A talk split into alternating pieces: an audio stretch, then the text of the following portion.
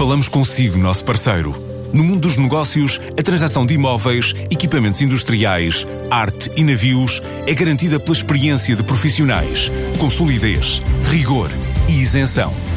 Encontre-nos em avaliberica.pt. A Vale Ibérica, porque é de leilões que estamos a falar.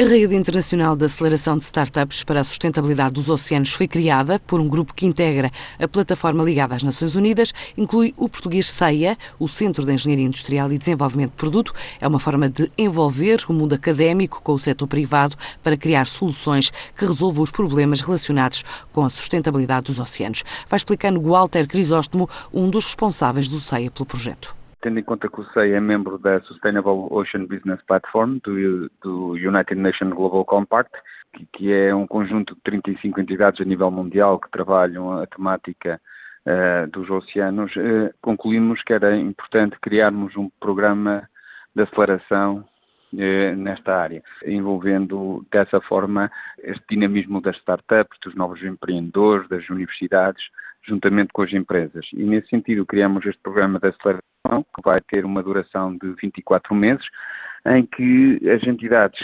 fundadoras e que serão coordenadas pelos escritórios de Nova York do United Nations Global Compact vão então interagir com estas entidades. Estas entidades são dos Estados Unidos são três entidades, eh, encabeçadas pelo MIT, também temos a Startup do Chile, o, o Catapulta Noruega e o CEA da parte eh, também portuguesa.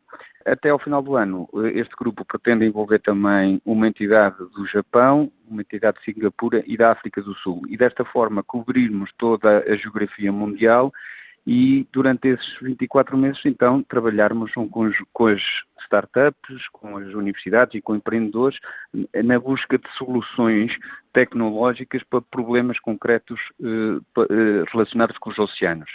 Mas esses desafios eh, e esses problemas serão colocados por empresas que trabalham a nível global nos oceanos ou com os oceanos, sejam essas empresas da área do transporte marítimo, da aquacultura, da biodiversidade, da questão relacionada com a recolha de dados sobre os oceanos. Então, juntamente a este grupo de seis entidades, vão induzir toda esta dinâmica de desenvolvimento tecnológico com uma grande intensidade, eh, envolvendo então eh, este universo de atores eh, a nível global.